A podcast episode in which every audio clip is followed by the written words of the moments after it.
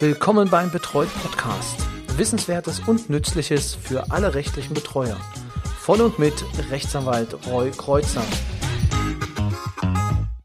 Hallo und herzlich willkommen zu einer neuen Ausgabe des Betreut Podcast, dem Podcast für rechtliche Betreuer. Mein Name ist Roy Kreuzer und ich begrüße Sie wieder ganz herzlich zu spannenden Themen rund um das Betreuungsrecht. Was machen wir heute? Heute schauen wir uns das Verhältnis zwischen Vollmacht und Betreuung etwas genauer an. Im Kern, wie komme ich auf die Idee, dieses Thema zu machen? Ich hatte ein Gespräch und äh, in dem Gespräch hat sich eine Frage ergeben, der ich heute ein wenig nachgehen will. Und die Frage lautete, was passiert eigentlich mit der Vollmacht, wenn eine Betreuung im Raum steht?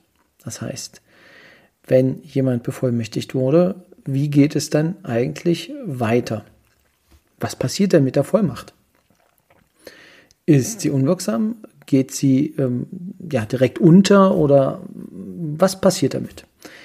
Und ja, dem Thema möchte ich mich heute ja, kurz widmen. Wie vermutlich die meisten oder denke ich mal fast alle von Ihnen wissen, ist es ja so, dass eine Vollmacht eine Betreuung ausschließt. Das heißt, wenn jemand vorgesorgt hat, wo ich jedem nur dazu raten kann, im Rahmen einer Vorsorgevollmacht dafür zu sorgen, dass alle seine Rechtskreise auch ähm, durch einen von ihm benannten äh, Person ordnungsgemäß besorgt werden können. Also wer eine Vorsorgevollmacht hat, der bekommt keine Betreuung. So ist der Grundsatz. Den kann man, den kann man sich merken. Denn Vollmacht geht vor Betreuung. Das Gericht prüft also, wenn eine Vollmacht im Raum steht, ob es noch einer, ähm, ja, ob es noch einer Betreuung bedarf oder ob diese Vollmacht vielleicht vollkommen ausreichend ist. Was könnte dafür sprechen, dass sie nicht wirksam ist? Das ist dann der Fall, wenn eine Geschäftsfähigkeit nicht gegeben war im Zeitpunkt der Erteilung. Dies muss allerdings positiv festgestellt werden. Das heißt, es muss ganz klar nachgewiesen werden, dass eine Geschäftsfähigkeit nicht zur Vollmachtserteilungszeit vorlag. Keine Geschäftsfähigkeit, keine Vollmacht. Das heißt, Regelungen sind nicht getroffen für die Person, die jetzt nicht mehr handlungsfähig ist, also nicht geschäftsfähig ist. Und in dem Fall benötigt man eine Betreuung. Gut, das ist jetzt der einfache Weg. Jetzt haben wir den zweiten Weg, das heißt, eine Vollmacht ist erteilt worden für die Person. Hier gibt es nun verschiedene Spielarten. Teilweise werden Vollmachten nur für gewisse Bereiche erteilt. So, dann ist es natürlich toll, wenn, ich mache es jetzt mal etwas plakativ, für die Gesundheitssorge eine Vollmacht besteht. Dass man sagt, okay, du kümmerst dich also um alle Sachen, wenn ich im Krankenhaus bin dann sind davon natürlich nicht wieder diese anderen Regelungen wie die Vermögenssorge ähm, geklärt. Sehr oft ist es auch andersrum, dass ähm, eine Bankvollmacht erteilt wird. Das heißt, die Person kann über das Vermögen verfügen. Allerdings ist es ihm nicht möglich oder ihr nicht möglich, dann die Gesundheitssorge zu regeln. In dem Fall ist es natürlich notwendig, dass für die Bereiche, in denen keine Regelungen vorliegen, ein Betreuer bestellt wird. Das heißt, es kann sein, dass ein Vollmachtgeber neben einem Betreuer ja, steht. Meistens sind allerdings die Vorsorgevollmachten umfassend, so dass ähm, denn alle Rechtskreise auch berücksichtigt wurden. Jedenfalls, wenn es eine vernünftige Vorsorgevollmacht ist. Jetzt haben wir den Fall, dass unser immer von mir genannte Hans Meyer Hans Meyer hat eine Vollmacht erteilt und äh, Lieselotte Meyer, die die Vollmachtnehmerin ist, meint es nun nicht gut mit ihm. Das heißt, sie hat sich quasi diese Vollmacht erschlichen. In diesem Fall gibt es dann das Konstrukt der Kontrollbetreuung. Das heißt, im Rahmen der Kontrollbetreuung kann auch der Bevollmächtigte kontrolliert werden. 1896 Absatz 2 und Absatz 3. Da finden sich hier entsprechende Normen dazu.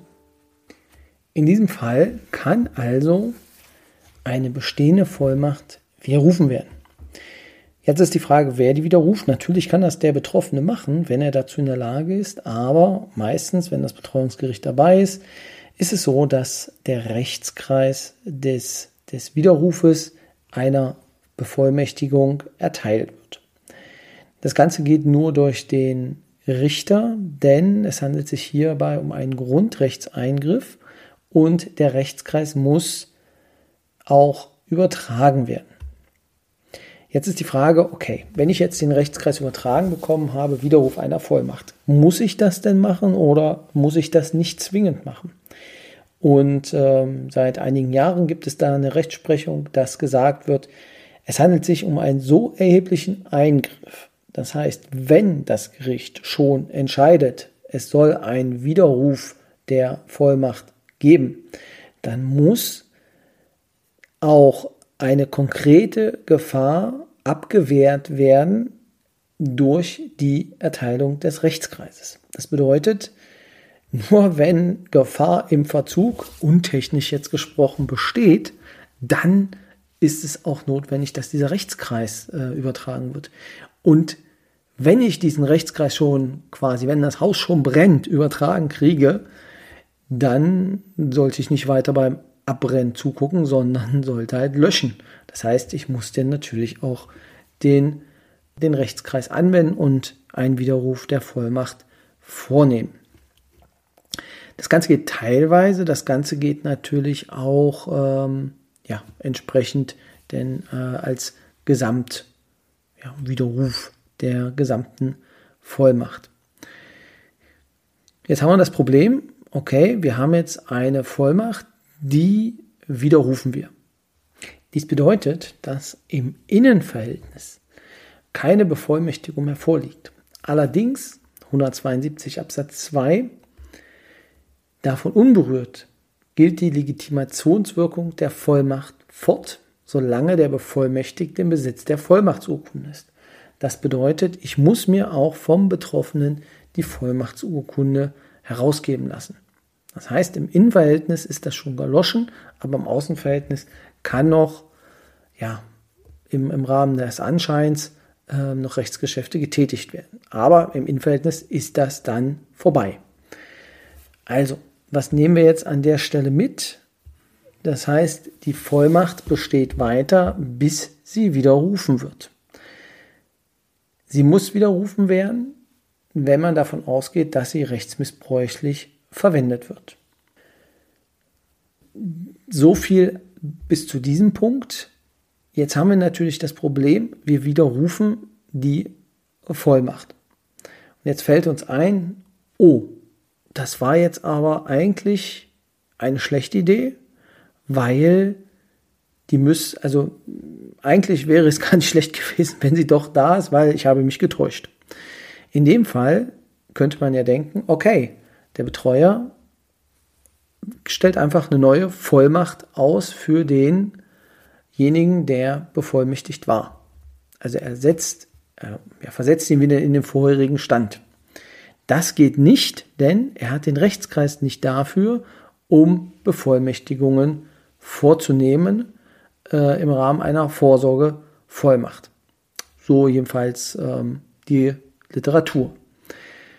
Der Betreute an sich, und da ist jetzt das Dilemma, der kann natürlich meistens, wenn er nicht in der Lage ist, die Sachen selber zu regeln, neu bevollmächtigen, weil ihm meistens dann die Geschäftsfähigkeit fehlt. Das heißt, ist die Vollmacht erstmal weg oder wir rufen, ist sie halt weg und dann kommt man da an diese Stelle nicht so schnell heran. Das heißt, dann liegt keine Bevollmächtigung mehr vor. Das heißt aber im Umkehrschluss, dass es denkbar ist, dass eine Vollmacht wieder aufleben kann, wenn eine Person